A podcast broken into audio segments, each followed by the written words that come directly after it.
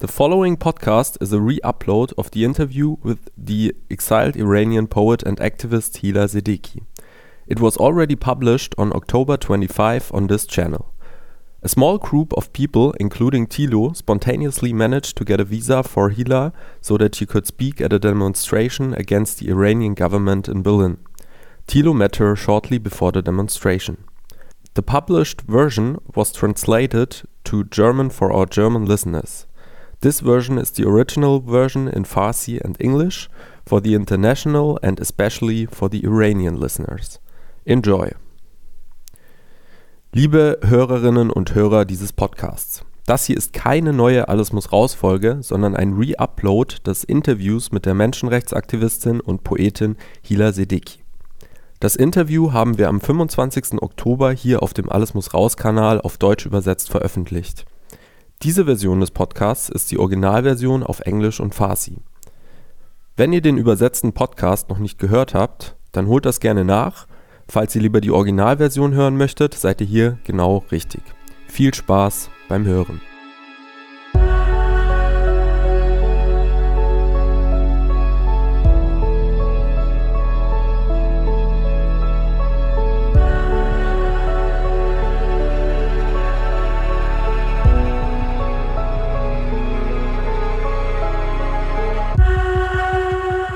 Breakfast. I had an egg. Perfect. Voila. Everything is running and uh, it sounds perfectly. Good. So, actually, I don't know your name. My name is Samar. Sama, nice to meet you. Nice to meet you, Tilo. Ähm, ich sitze hier mit Sama in Friedrichshain in der Grünberger Straße in einem Café und wir trinken, Kaff wir trinken Cappuccino und Americano. Der Grund, warum wir uns an einem Sonnabend so früh treffen, ist, wir haben, oder nein, Sama hat mich gefragt, eine Person aus Dubai nach Deutschland für die große Demonstration heute in Berlin hier zu organisieren, mitzuhelfen. Sie kommt nicht rein. Und wir haben das geschafft. Und wir beide reden jetzt darüber, wer diese Person ist, warum es gar nicht so schwer war, ein Visum für sie zu bekommen und äh, warum diese ja, warum es wichtig ist, dass diese Person heute auf dieser Demonstration ist. So, um, yeah, first of all, um, how did you, like, why did you think I could help you getting this person to Germany? That's that's funny. Uh, well, I didn't know you, did I? Um, I was invited um, via Hawar, uh, the organization, and Nora, the actress, to take part in the previous uh, demonstration where we sang Bella Ciao together. Uh, and um, one thing led to another, and I was looking for help to um, to get this human activist and poet and author, huge icon of um, my generation, to Berlin for this event. And um, and Nora just shared your contact with you, so thank you, Nora. Uh, thank you very much. And um, I reached out to many many people, and you were one of the the rare, the few people who who responded and showed an interest in helping. So thank So, you. and uh, the only thing, also das Einzige, was ich dann getan habe, war, dass ich, I say I'm saying it in German because I understand, by the way, aber mein Deutsch ist nicht so, so gut. Ich kann verstehen, aber sprechen ist ein bisschen das klingt aber total gut. Ja, total gut, aber. Ich habe, äh, du musst nur einfach immer, glaube ich, genau sagen. oh, genau, ja, ja, ja, ja. Das kann ich sagen. Okay. Genau. ähm, also der Grund war, ich habe dann, was ich getan habe, war, liebe Hörerinnen und Hörer, das dann einfach immer an Lars Klingbeil ähm, zu schicken, ein Genosse. Äh, wie ihr ja wisst, liebe Hörerinnen und Hörer, bin ich ja Mitglied der SPD und deswegen ist es äh, ein Genosse. Ein Genosse, der unsere damaligen Recherchen zu Rechtsextremismus in Deutschland gut fand. Ähm, und seitdem haben wir sehr unregelmäßig Kontakt und ich habe ihn einfach gefragt, kann er da helfen? Und er hat gesagt, ich probier's. Und Toll. D- Dann haben wir dich immer, jetzt kommt, wir sprechen einfach Deutsch weiter. Ja, okay. Dann haben wir dich ja immer ein bisschen warten lassen, Mhm. weil ich konnte ja immer nur die SMS von dir, weißt du was Neues? Ja, ja. Sie will jetzt in die Botschaft in Dubai Genau. weiterleiten. Und er hat immer nur, ich informiere das Auswärtige Amt.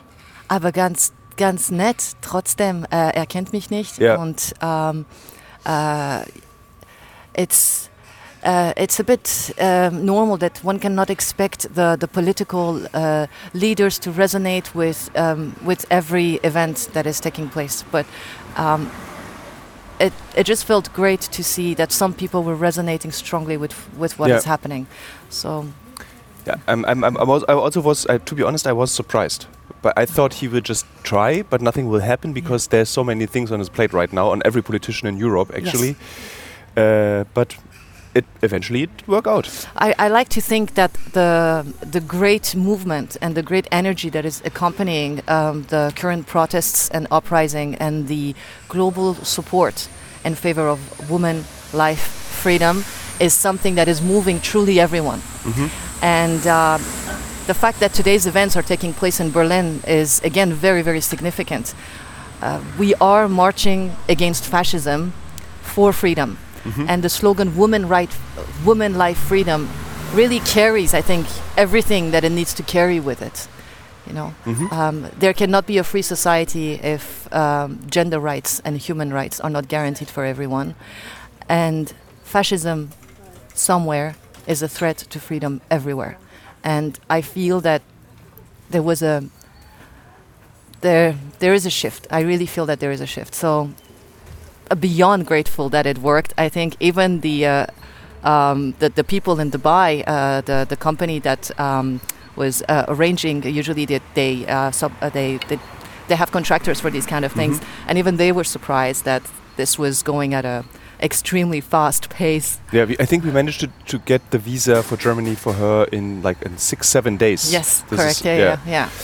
And yeah, so who did we bring to Germany today? Who- yes, who is this so, person? Uh, Hila Sedighi is an uh, poet in the first place, an author, uh, and an activist, a political and social activist. Uh, she uh, first um, became known for a very controversial poem that she wrote, uh, which I uh, translated and read at the last protests, uh, which is called Khanat Rabad. Your home was blown away, and it opens like this. Your home was blown away. Are you still worried about about the wind blowing in my hair? And it goes on to uh, address the people who are holding on to this um, uh, misogynist uh, view and this, this, this, the values of this fascist regime, which they have not recognized as truly oppressive. And she addresses them in a very uh, direct, direct manner, and um, and this has obviously cost her yeah. a, a lot of a lot of troubles. She was among the youth that joined hands with Khatami back in 2008, if I if I'm not mistaken. Um, she believed in reform, like many of us did, and uh, that movement, uh, well, was very severely oppressed. Uh, you must remember, where is my vote? Where is my vote? Um, people were very, very dis- disappointed, and anyone who joined forces with the uh, um, uh, with the reformists at that time, which then led to the Green Revolution and the oppressions and the arrests that followed, continued to be persecuted for a long time. So she was in and out of uh, courts and um, you know jail for many years. Uh, and I also found out recently that she exiled in Dubai. Do you know how for how long she exiled there? Uh, no, I, I actually Yeah, don't yeah, know. I, will- I will ask her this. Yes. The way it will work, she speaks Farsi. Mhm. You will translate for me in English, Mhm. and I, as I can see, I think we work good together. We can. This will, will work out, and then you try. Then this will be p- important because we have to translate it later, the Farsi again, because we need to I have. tried to have actually someone in German who could do that directly, but because today's events uh, is so huge, everyone's engaged with some Yeah. someone somewhere. So We, we will figure something out. okay, Um, but I think the, the beauty of the uh, Farsi language, uh, which I often also heard in, in Afghanistan, it, there is like there is a beauty about this language which is difficult to describe with our harsh German language. Yeah. Like, you can't explain actually how this language sounds to the German ear. It, it's different. And also what this language tells you when you talk to like a person who speaks Farsi. yeah, she was also very keen in expressing herself in her own language, being an author and and being a poet. So Yeah. I hope that I'll be able to facilitate. So I will stop this recording now. Okay. We drink our coffee and then we go to Let's the Kurfürstendamm. All right, awesome.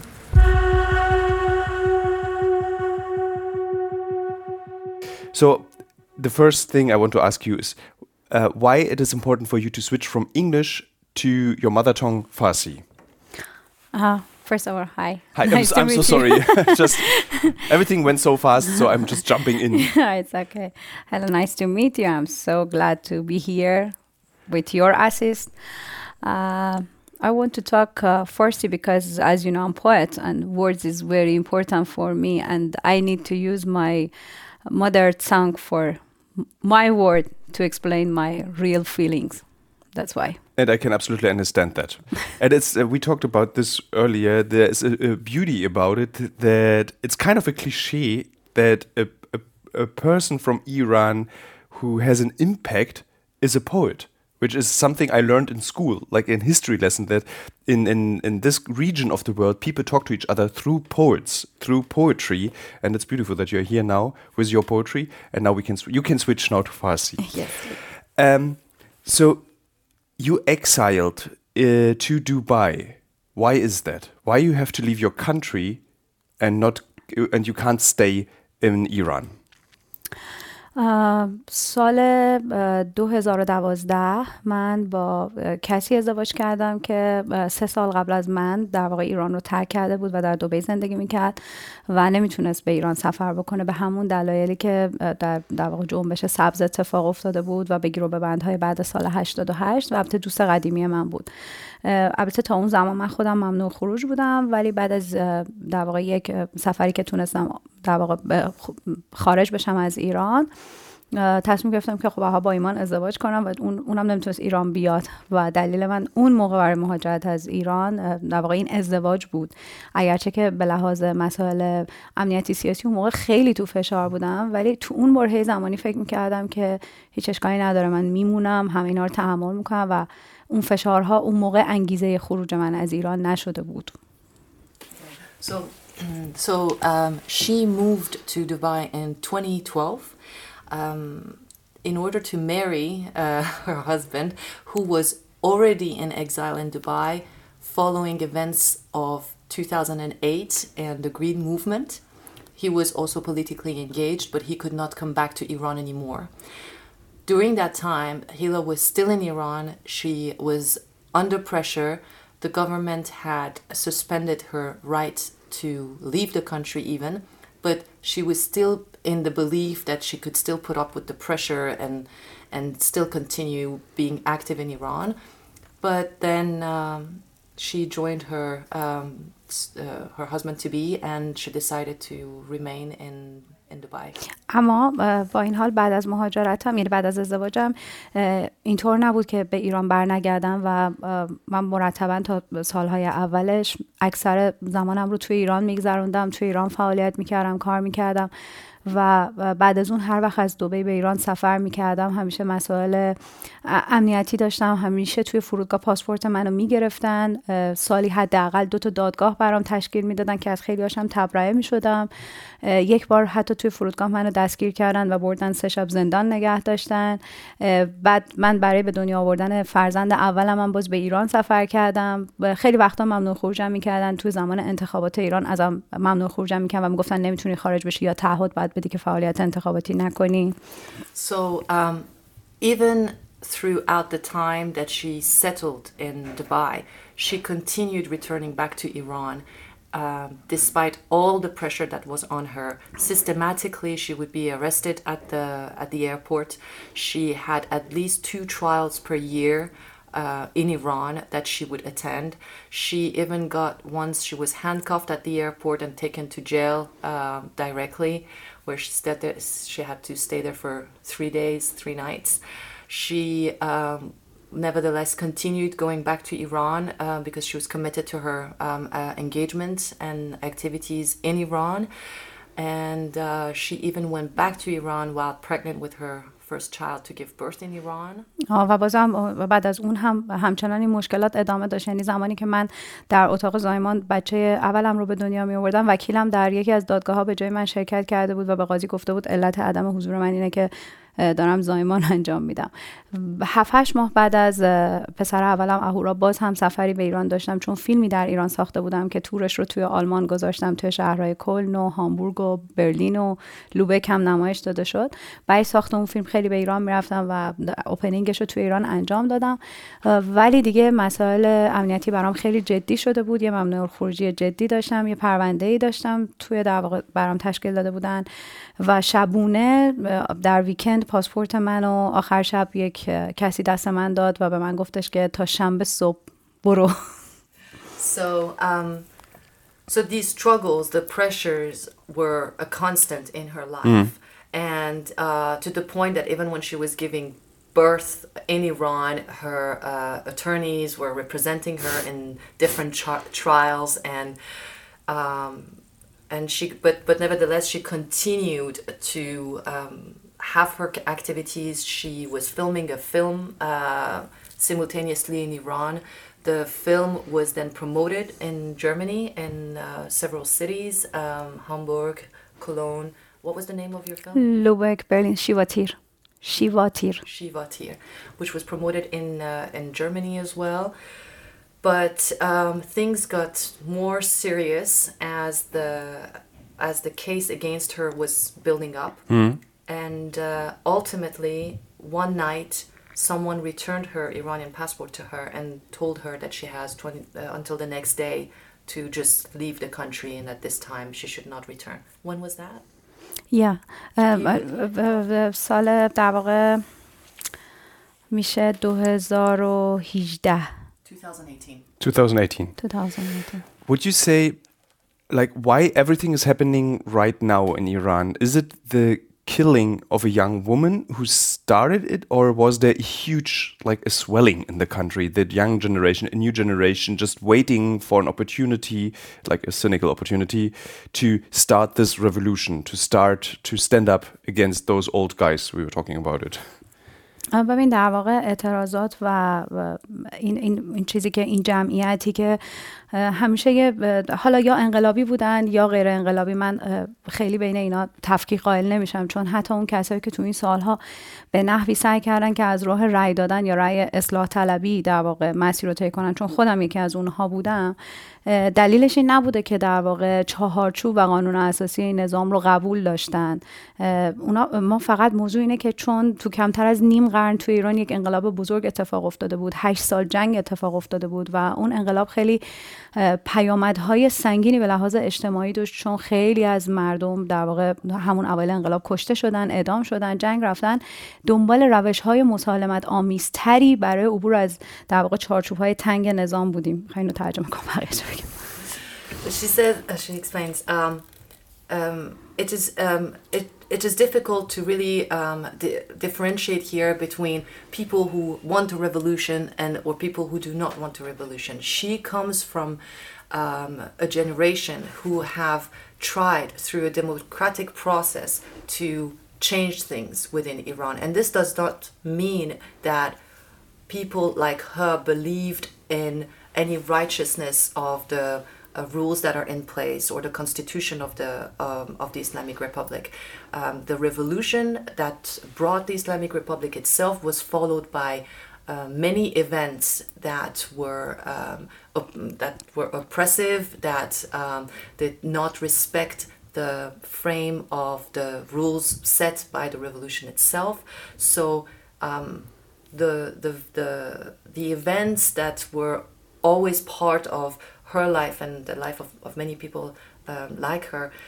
somehow, like csehánk, mesela, edom. The, hmm. the terrors that happened were kind of um, also a motivation for her and people like her to want to achieve things through a more democratic and hmm. peaceful mm. Process.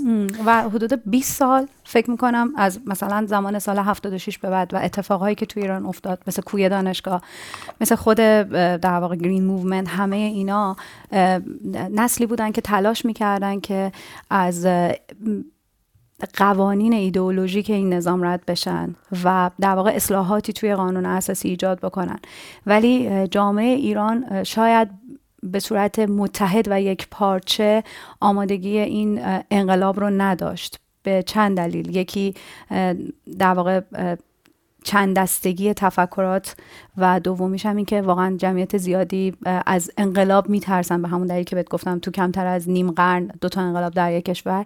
این هیچ وقت اتفاق نمیافتاد و ما فکر می‌کردیم که از طریق مسالمت آمیزتری میشه این طی کرد. ولی حکومت هیچ هیچ روزنه ای در واقع ایجاد نکرد برای اینکه فکر کنیم که شانسی برای ادامه در واقع های قانونی یا مسالمت آمیز یا اصلاحات وجود داره و هر روز در واقع سختتر و سختتر شد و من فکر می‌کنم این نسل جدید امروزی نسلی هستن که اساسا نمی‌تونن یک حکومت دینی یا ایدئولوژیک رو به هیچ شکلی تحمل کنن و بپذیرن و خب حکومت هم که عقب نشینی نمی‌کنه و هیچ چاره دیگه جز انقلاب وجود نداره. So um, she believes that um, the resume.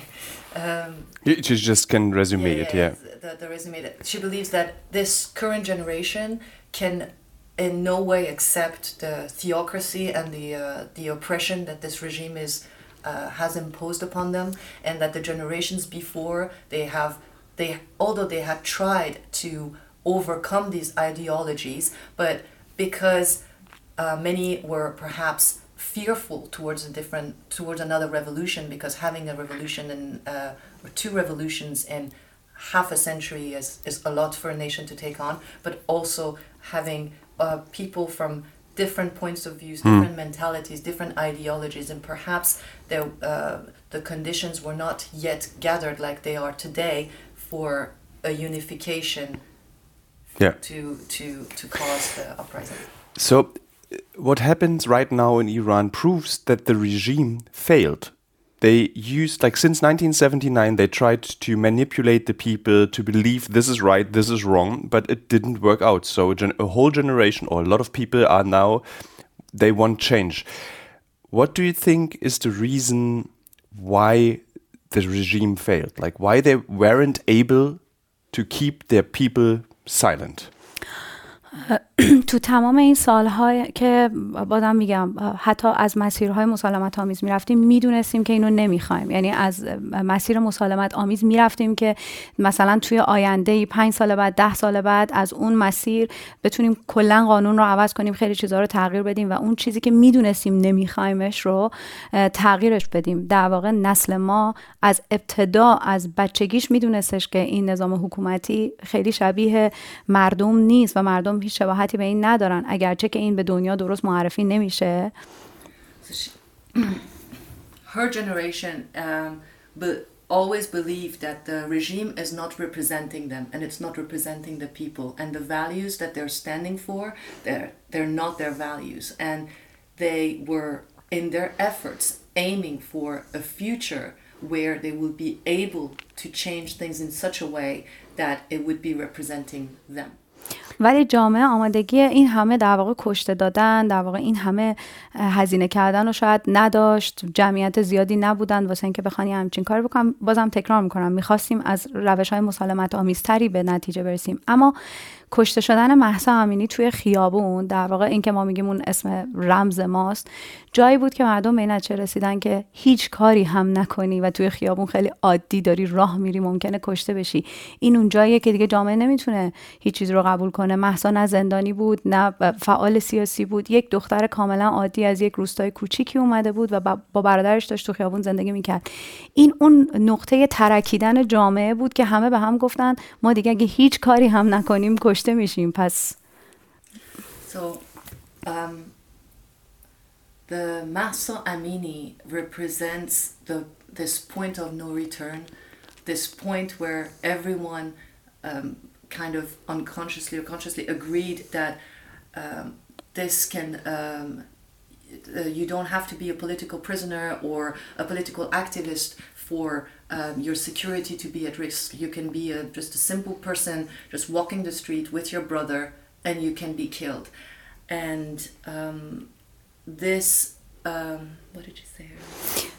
در واقع مردم به نتیجه رسیدن که در هر صورت دارن بچه هاشون دارن کشته میشن و دیگه So it was it, it, this is where um, everyone the entire society suddenly realized that they um, if they feared in the past that they don't have what it what it takes to make a revolution because Yeah. they don't want more people to die they don't want more children to die they realize that they are dying the children are dying there there's no security for for anyone یکی از شعارهای معروف نسل جدید تو خیابون اینه که میگه اگه با هم یکی نشیم یکی یکی کشته میشیم one of the slogans of the current uh, protests and uprising is if we do not become one we will die one by one one by one Yeah. Do you know the reason? Do you know the reason why it always is about suppressing women? So if you look in the United States and their fascist movement they have with Donald Trump and with the states who are now saying abortion is not a decision of the woman anymore, men decide instead. If you look into Iran, to Afghanistan, to all the countries in which women are suppressed, why those regimes only work if you suppress women? Uh, ببین به خاطر اینکه ما الان در واقع حکومت ایدئولوژی و دینی داریم. حکومت ایدئولوژی و دینی بر پایه قدرت طرفدارهای یعنی گروهی که طرفدار حکومت هم بر اساس همراهی ایدئولوژیک با اون حکومت در واقع ساپورت می‌کنن.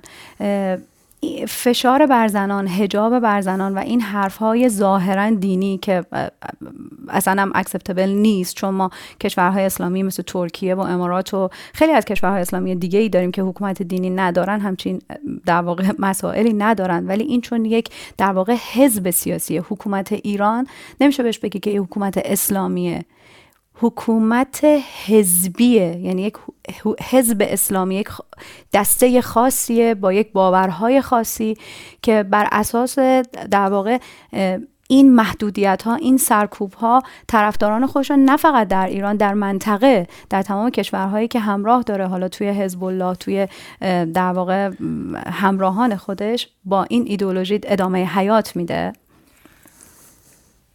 The Iranian um, um, regime is um, pushing the agenda of a, um, of a party. This is a political party with certain interests and, and values. This oppression, systematic oppression of the woman, is folded in an ideology that this that this political party is um, promoting in order to, to protect the interests of people within Iran, but also in the region.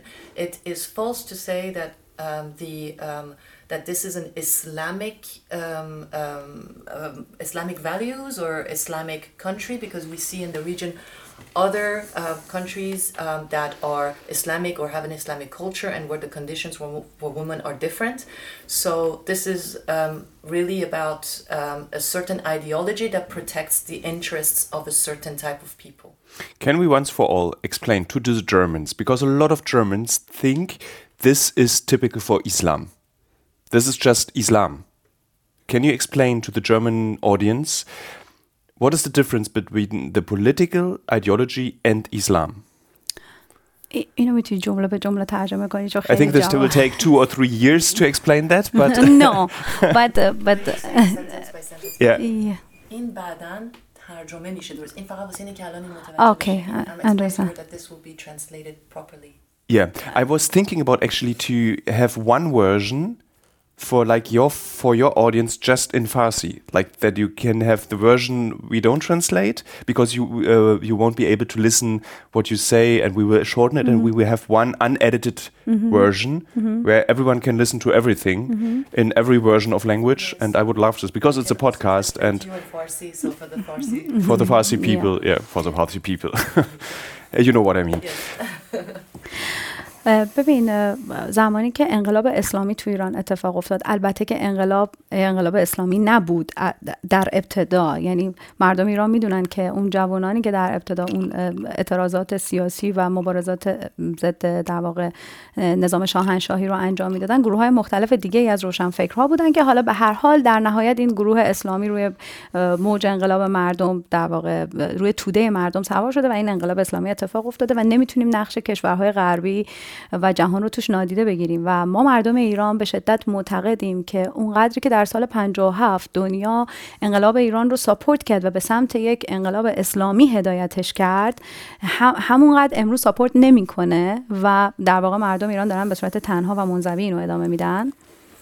So when the, the people of, of Iran are very much aware that the revolution that took place in 1979 was a revolution led by intellectuals who were opposing imperialism and the Islamic uh, wave uh, and um, political parties that were the religious political parties sort of cut that wave and uh, the support and guidance of the Western countries is not negligible. And people today are very aware that that kind of support that accompanied that revolution is not accom- accompanying this current revolution. Hmm. و اون مردم چرا, چرا در واقع اون انقلاب به سمت اسلامی رفت؟ چون مردم اکثریتشون درسته که ادیان مختلفی تو ایران زندگی می‌کنن ولی یه جمعیت زیادی از مرد اکثریت مردم ایران مسلمونن و در واقع همونطوری که الان شما اسلام رو توی مردم ترکیه می‌بینین که به نظر من مردم ترکیه امروز خیلی مسلمون تر از مردم ایرانن یا خیلی کشورهای اسلامی دیگه مردم ایران اسلام جزوی از زندگیشون بود اونایی که اسلامی بودن. و مثلا مادر بزرگ پدر بزرگای خیلی از ماها 90 درصد مردم مثلا تو خونهشون سفره ابوالفضل و مولودی و نمی‌دونم محرم و رمضان واسه خودش در واقع اعتبار و شخصیتی داشت و مردم می‌تونستن یه زندگی آزادی داشته باشن. حالا اونجوری که فرهنگ خانواده ها بود که خیلی متفاوت بود با این نسل ولی با همون فرهنگ احساس نمی‌کردن که در واقع باورهای اسلامیشون براشون محدودیت ایجاد می‌کنه. ولی هنوز انقلاب اسلامی چادر سیاه رو سر زنان نکشیده بود و این محدودیت ها رو به این شکل ایجاد نکرده بود. Islam was always a part of the Iranian culture and identity. Um, even um, before the Islamic Revolution of 79, um, the Iranian people had the freedom to um, freely have the rituals that are part of their religion and um, live their religion freely, and they did not have any limitations when it came to that.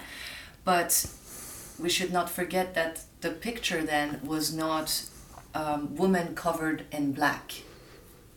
Hmm. حتی پادشاه ایران آدم مسلمونی بود اسم بچه هاشون مذهبی گذاشته مرتبا یعنی می‌خوام بگم اسلام بخشی از زندگی ایران بود.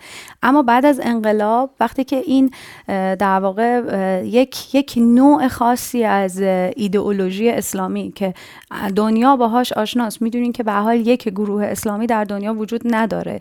ما با گروه های مختلفی از شیعه سنی طالبان داعش حزب الله و گروه های مختلفی روبرو هست هستیم که خیلی وقتا اینا با همدیگه می جنگن توی اتفاق بینظیری اخیرا در عراق شیعه رو شیعه تفنگ کشیده. قبلا شیعه و شیعه با هم نمی جنگیدن مثلا شیعه و سنی می جنگیدن ولی انقدر این دستبندی ها دیگه داره خردتر و خردتر میشه و به دستای کوچیکتر تقسیم میشه که حتی اونها هم روی همدیگه اسلحه می‌کشن. پس ما نمی‌تونیم هیچ وقت یک تعریف جامعی از یک ایدولوژی اسلامی برای یک جمعیتی داشته باشیم. و حکومت اسلامی ایران هم یک یک شکل خاص خاصی از ایدئولوژیه که تو این سالها اونقدر این به یک, به یک سمت در واقع متحجرانه و بسته و کوری رفته و یک جمعیتی رو توی خودش پرورش داده توی در واقع حکومت که مردمی که واقعا یک زمانی مسلمون بودن از قشر تحصیل کرده بودن. ما یه اصطلاحی داریم تو ایران به اسم مثلا روشنفکران دینی تحصیل کرده های کسایی که در این مثلا مسلمانان تحصیل کرده اینا که حکومت اسلامی اونها رو با خودش نداره. به این سمت رفت. یک قشری شما امروز گشت ارشاد اون خانمی که موی دختر رو رو زمین می‌کشه که بگی یه آدم مثلا مسلمونه. So in society um, you will come across different types of Islam. Mm-hmm. Looking at it from the social perspective, one also has to recognize that there are the Shias, the Sunnis, the uh, the Taliban, the ISIS, and all these uh, different varieties. And the people uh, of Iran uh, were did not identify in um, in any in anything really particular. They, they, Islam was just part of their identity and so um, and so was it for the king at the time. Um, and there wasn't necessarily any contradiction between being free and having, mm-hmm. having your religion. With the islamic revolution a certain ideology was developed further and further. And this ideology fed a certain mindset of uh, uh, of a certain, one can say, extremism, and it left out the rest of the population. You um, you do have in every society people who are open-minded and um, who are also uh, observing their religion. But this society that was um, developed under the Islamic regime would not take those people into account in a deliberate in a deliberate manner. And today you have phenomenon such as the moral police and um, a woman covered completely in a, in a black cloth who is dragging another woman by the hair on the floor. Who can say that this is a religious behavior?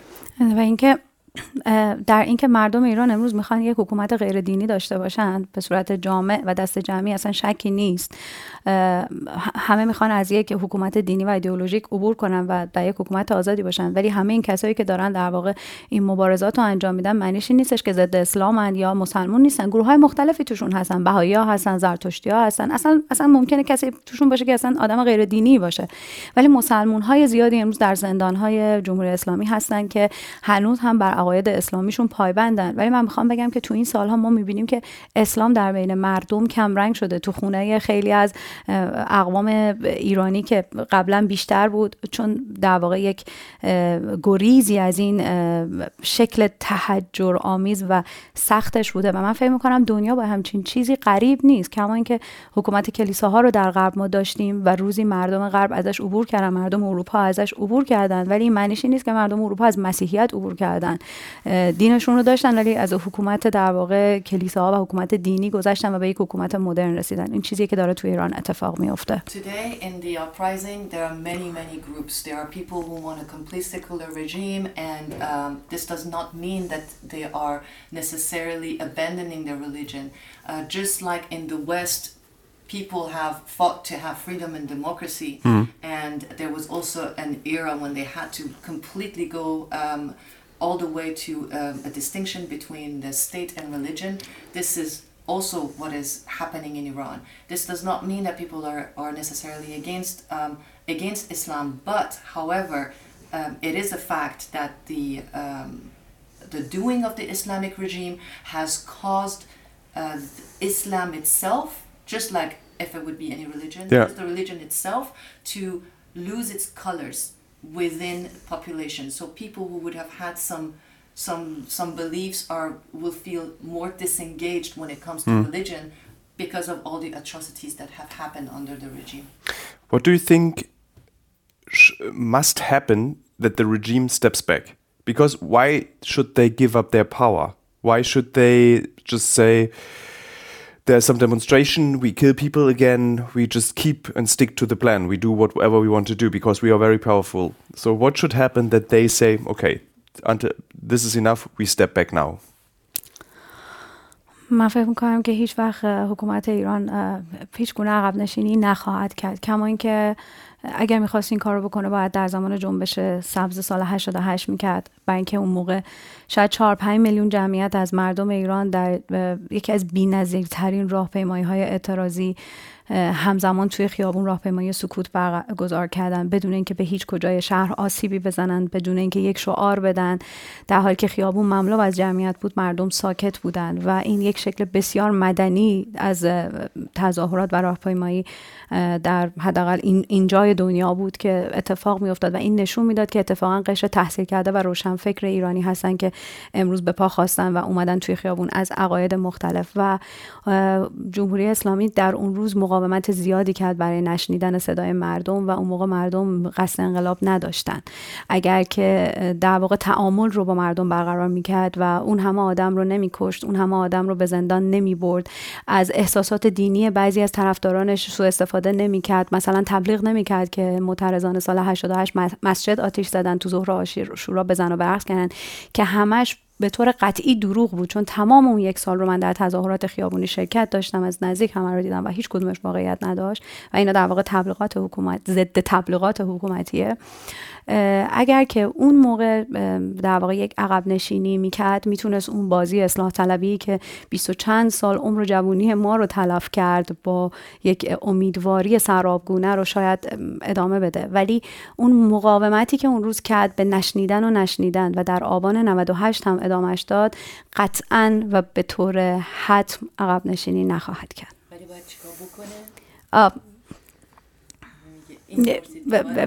همین هیچی نمی‌دونم هیچ کاری نمی‌کنه. چون هیچ کاری نمی‌کنه. ببین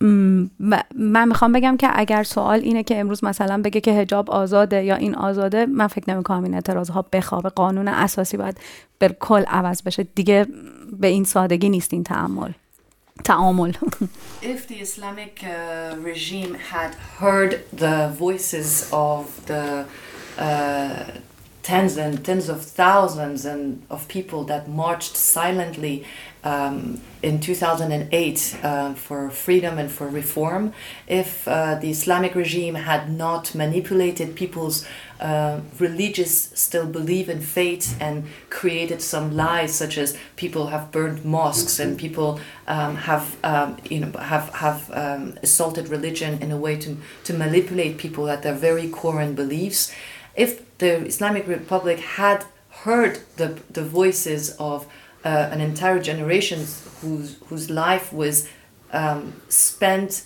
trying to be heard and hoping for change, then perhaps uh, the, the the regime could be in a place of negotiation with the people. But today, even if the regime would come now and today and, and declare that uh, uh, make any promises or declare that they're going to remove the obligatory hijab, this is not going to be enough. What people want is a fundamental change of the constitution. What people do not want is this regime. همونطور که الان بیش از 100 سال میگذره از در واقع جنبش مشروط خواهی در ایران به نظرم تو طول این 100 سال این موج در واقع انقلاب از در جریان توسعه اجتماعی فرهنگی که جامعه ایران داره میگذرونه و تو این 100 سال تجربیات مختلفی مثل انقلاب و اصلاحات و فلان و خیلی چیزای مختلف رو نسل های مختلف متولدین دهه 20 30 40 روش های متفاوت رو تجربه تجربه کردن ولی در نهایت برمیگردیم شاید به همون ابتدای شکلگیری این جنبش جنبش مشروط خواهی که مردم در واقع آزادی رأی پارلمان و حق انتخاب برای در واقع نقش خودشون تو This is perhaps um, this is perhaps the the point where um, um, we are reaching a full circle um, that was that had begun a hundred years ago with um, um, a movement which is known as the Mashrute. I don't. I will have to look that up what it means, but it was a movement where under the uh, um, uh, the government of the Shah, under um, the kingdom, um, people had um, initiated and the, the will to have freedom of speech, to have the right to vote, to have a to, to have a democratically elected parliament. government and parliament and representatives. And that movement that which began uh, a uh, hundred years ago, which was then oppressed and followed by the, the, the, the, later on by a coup d'etat and then by a revolution which was hijacked and by mm, all these uh, different events that took place in, with every generation for change for reform perhaps one could say that we have finally reached the point where the, the initial will of the people, which is a, the freedom of speech and and uh, and democratically uh, the representation in society is finally coming to fruition. و اینکه من فهم کنم که جمهوری اسلامی به لحاظ فکری سالها و دهه ها عقب افتاده از نسل جدیدش و روشنفکران جامعهش و برای اینکه بتونه خودش رو جلو بکشه و به اون توسعه یافتگی که جامعه رسیده ولی نظام نرسیده و هنوز هم توی در واقع بیانیه های حکومتی حرفایی که مسئولینش می‌زنن یا واکنش هایی که نشون میدن این این شکاف و این فاصله بین نخبگان و روشنفکران جامعه با حکومت روز به روز بیشتر میشه و احتمالا دنیای غرب هم داره روشنفکرای ایرانی رو بیرون از ایران زیاد می‌بینه و میشناستشون.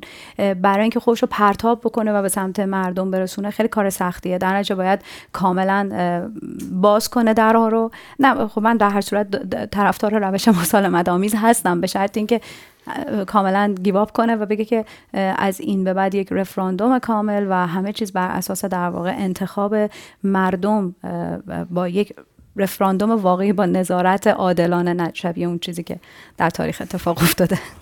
Um, the gap between uh, the new generation, the people, and the regime is so um, significant that the regime cannot suddenly reach out to the people now because uh, there are there has been decades of um, uh, of this the, of the differences that have been that have been fed with uh, uh, with the actions of, of the regime. Today for um, she, she still believes that the way forward is a is a peaceful way a transition which will allow the people to have uh, truly what, what they want, and this can only be obtained through a referendum where the voices are heard, but not a referendum like they like the one they faked, but one that has a just and independent um, uh, oversee hmm.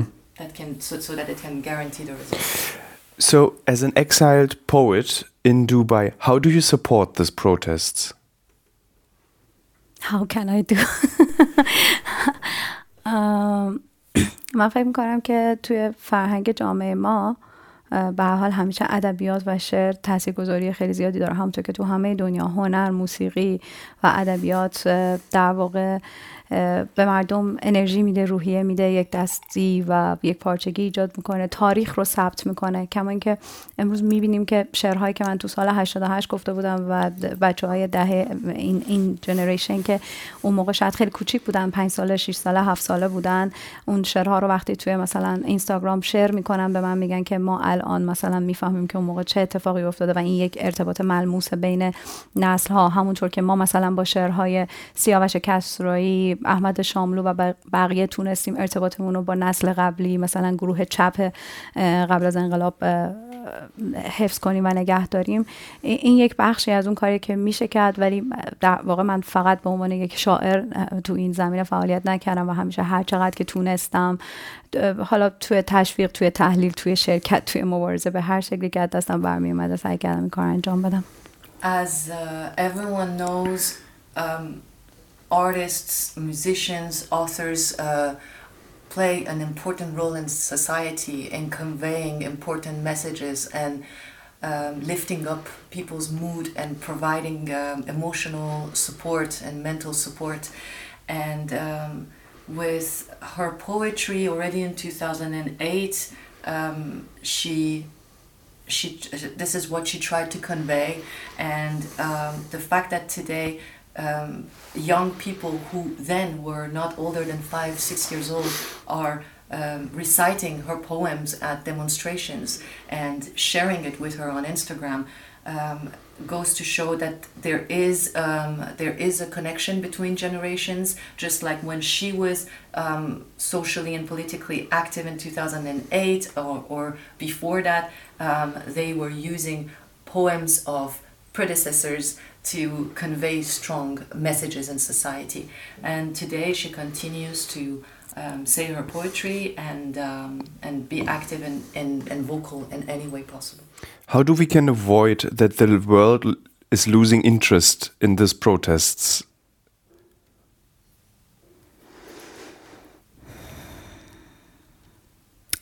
فکر می‌کنم که به حال باید سوال این بود که چجوری می‌تونیم ساپورت کنیم دیگه یعنی چطوری می‌تونیم؟ چیکار بکنیم که دنیا در واقع ساپورت شاید دست نده. آره متوجه شم. در واقع من فهم می‌کنم که باید پیام مردم درست به مردم دنیا رسونده بشه. ما یه مشکلی که داریم اینه که حتی سینماگرامون هم به واسطه اینکه سانسور در ایران خیلی زیاده هیچ وقت نمی‌تونن از قشر در واقع روشنفکر و در واقع تحصیل کرده جامعه فیلم بسازن حتی.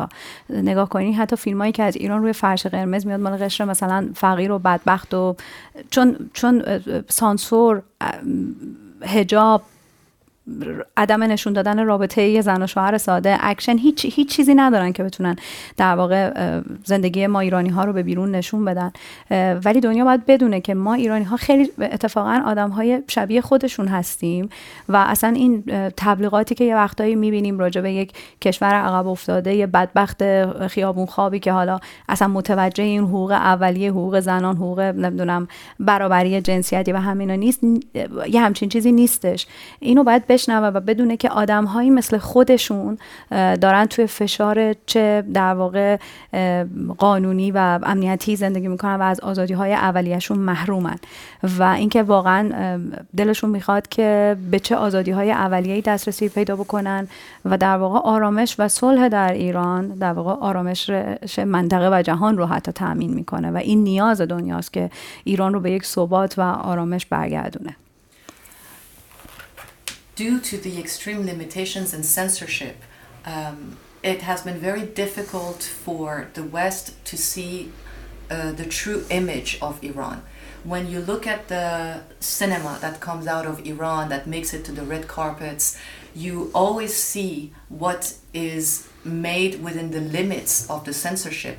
You can never see the intimacy of a um, of a couple. You can never see the reality of uh, of the lives of people. You will always see what is within what is allowed, and it's always topics of properly probably poverty and images that do not necessarily convey the reality of Iranians who are um, hardworking people who um, are fighting for their basic human rights and for their freedom.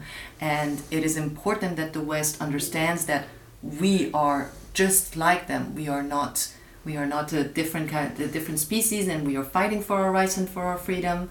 And this is the message that needs to be um, more vocalized in the hmm. How long do you think you will be able to fight this fight? I, I think there is no way to give up there is no way to give up. We are only will continue. Thank you very much.